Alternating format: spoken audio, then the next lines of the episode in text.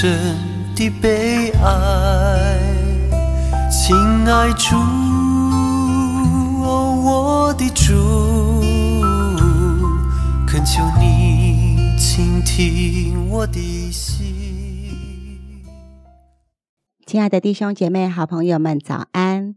又到了我们一天一章真理亮光的时间，很感恩、很开心，我们总能够一起的来读神的话。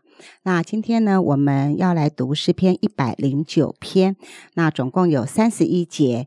那我们选了第一节到第八节，还有三十跟三十一节哈。那我来读，那也呃鼓励弟兄姐妹、好朋友们，我们一起的来看哈。那如果你在线上，你也可以打开圣经，那我们一起来读神的话。诗篇一百零九篇，大卫的诗。我所赞美的神呐，求你不要闭口不言。因为恶人的嘴和诡诈人的口已经张开攻击我，他们用撒谎的舌头对我说话，他们围绕我说怨恨的话，又无故的攻打我。他们与我为敌，以报我爱，但我专心祈祷。他们向我以恶报善，以恨报爱。愿你派一个恶人辖制他。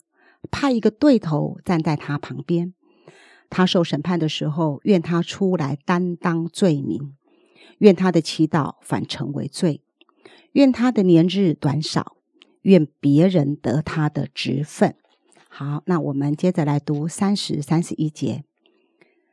我要用口极力称赞耶和华，我要在众人中间赞美他。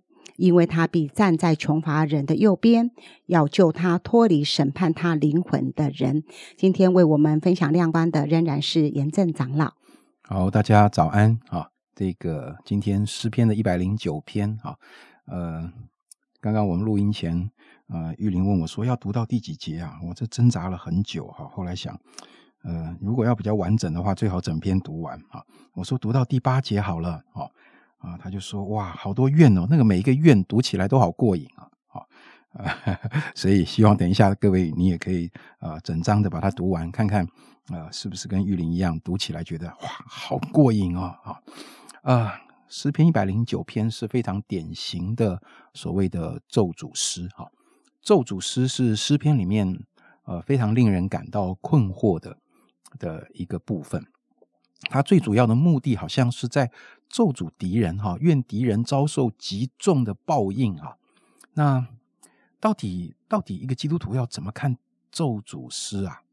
好像这跟我们的教导有点不合吧？我们要祝福我们的敌人啊，爱我们的仇敌啊，怎么会是咒诅呢？而且被写在圣经里面，写在诗篇里面呢？还是我们非常喜欢、非常欣赏的大卫耶？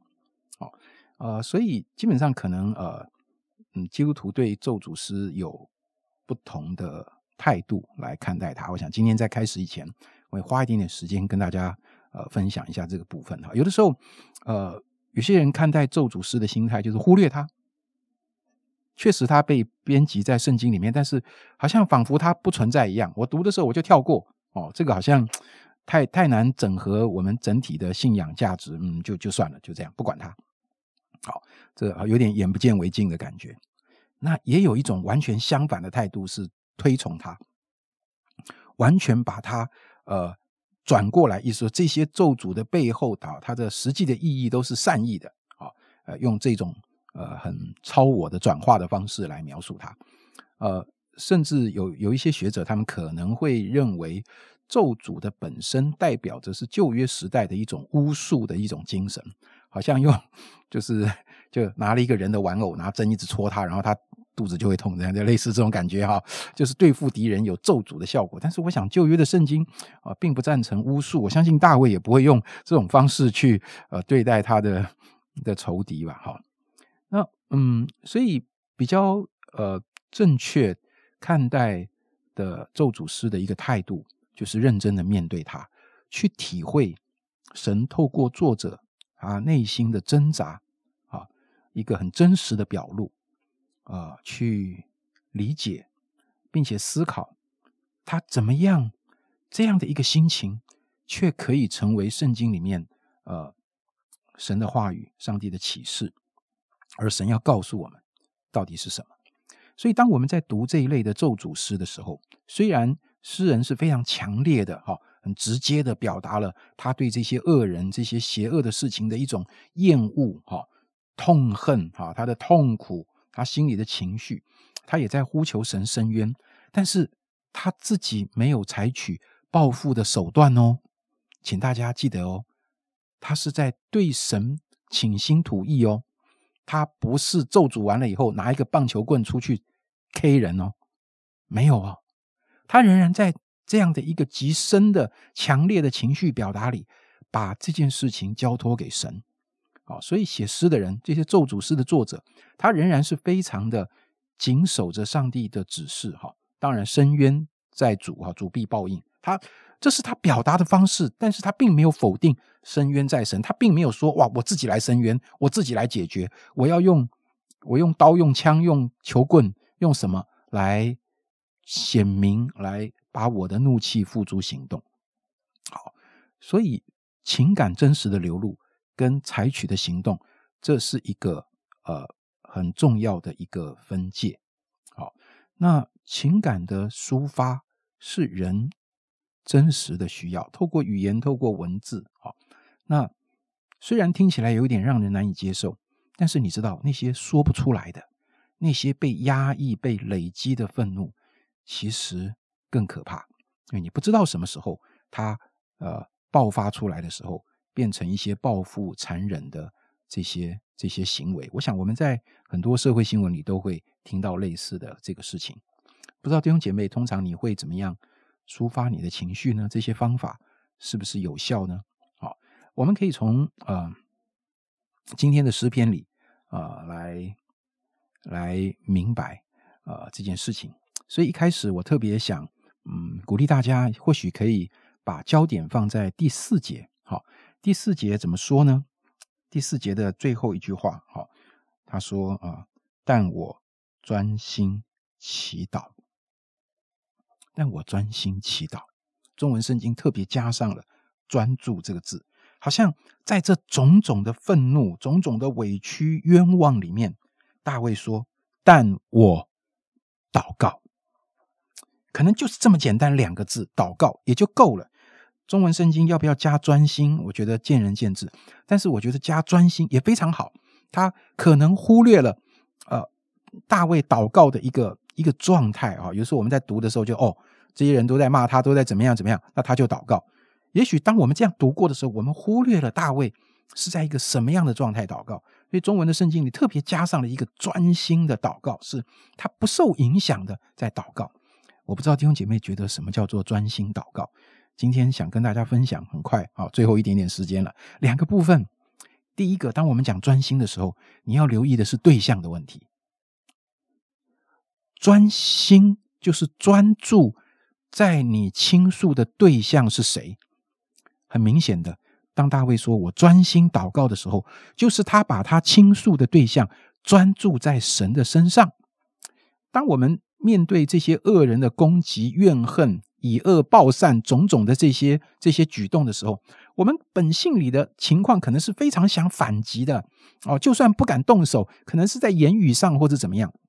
如果我们说话，我们反映的对象是我们的仇敌，这就不是专心。为什么呢？因为你应该反映的对象是神。所以大卫说：“我专心，我我要专注在祷告。”就是我他我不知道他会不会进入一状况，他很想骂回去，或是很想怎么样，但是 no，我要说，我对神说。所以对象的专注是在这里第一个让我们看见的事情。或者有的时候我们在这种的委屈里，我们很想找人倾诉。希望别人了解我们的委屈痛苦，这并没有不可以。但是我们要找到成熟的、合适的人，不然变成大家一起八卦，或者一起怎么样怎么样，好，甚至我们的这种情绪跟言语，到最后变成绊倒别人，这这也不是一件好的事情。所以大卫这里他讲到专心祷告的第一个部分，我觉得是对象的专一，我对神说。再来第二个专注的对象，呃呃，专注的内涵是是内容。你觉得在我们的祷告里可以包含这种咒诅吗？或者说，在我们的祷告里可以表达自己负面的情绪吗？还是你觉得我们的祷告必须要温文儒雅、非常的成熟得体？哦，把我们的情绪都处理好了，才能够到神的面前，或者是否认我们的委屈？弟兄姐妹，就算你都处理好了，就算你已经把自己修饰的彬彬有礼、温文儒雅的样子，你觉得上帝看不见我们里面真实的情况吗？你觉得神不允许我们把我们的真相向他表明吗？你以为神对我们的认识单单只从我们的祷告词而来吗？我想，关键不是我们有没有情绪，也不是我们要如何隐藏自己的情绪。我相信，真正的关键是我们的情绪。需要有正确的出口跟转化，那么最好的方式是什么呢？弟兄姐妹，你觉得上帝是不是有情绪的上帝啊？神会不会生气啊？神会哦，神会生气哦。弟兄姐妹，你有想过我们的神，他是一位最会转化心情的神吗？圣经上常常说，他的怒气不过是转眼之间，他的恩典是一生之久。神不长久怀怒。圣经上从来没有说神不会生气，但是神似乎他很很会，他很知道怎么去转化这个过程。他这他他总是有一个更从就他自己的眼光，就是上帝超然的眼光去看他所爱的人。如果我们要学习转化我们的情绪，那我们一定要找一位转化情绪的高手。那没有第二个人，就是你的上帝。所以隐瞒跟压抑。并不会让你真实的感受消失。找到不合适的倾诉对象，有可能让事情恶化。所以，盼望大卫在今天这一个咒诅诗里面，他的表述，帮助我们一起来学习，在种种负面情绪的状况里，仍然专心祷告。这一个专心是对象的专心，其次是内容上的专心，专注在自己的心到底怎么了，专注在把自己的心。成名在神的面前，然后接受神借着他的灵在我们里面的引导、启示，带领我们的心，如同神一样经历那个转化的过程，以至于像最后两节的经文他所说的：“我的口要极力的称谢耶和华，我要在众人中间赞美他，因为他必站在穷乏人的右边，要救他脱离审判他灵魂的人。”诗人没有因为听见仇敌对他说的话，他的心就一直在狭制的愁苦中。他反倒是因为他更听清楚了上帝对他说的话，以及神对他的理解，他的心就进入自由里。是的，谢谢神给我们一个转化的路。就是我们可以专心在他面前祷告，向他倾心吐意。我们可以向这一位公正公义的神诉苦诉怨。我们如果要说，我们就对神说。我们可以在神面前很真实的把自己身心灵的状况都带到神的面前来。压抑会让我们更病态，压抑会让我们呃事后呃之后的呃事情可能会更泛滥。我想这都是你我知道的。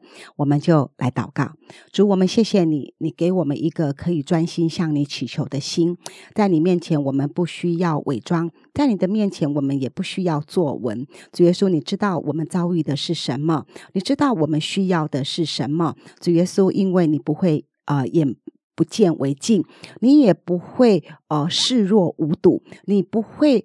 不管理我们，你不会放弃我们，主耶稣。因此，我为自己、为你的教会、为你所爱的每一个弟兄姐妹，都要交在你的手中。主耶稣，帮助我们可以怎么样合宜的看咒诅？主耶稣，保守我们的心怀意念，我们可以在你面前有真心的情绪的流露。但是，主耶稣，我们不出恶言对人，我们不做恶事对人。但是，主耶稣，我们里面所遭遇的痛苦的心，我们们。在你面前说，愿你爱你的时候成就美好的事，帮助我们，拯救我们，祝福我们，可以脱困，让你的道路显明在我们的当中。谢谢神，祷告奉耶稣基督的名，阿门。那是我最虔诚、最渴慕的祈祷，求你聆听我每一个心跳，告诉我。你什么都明了。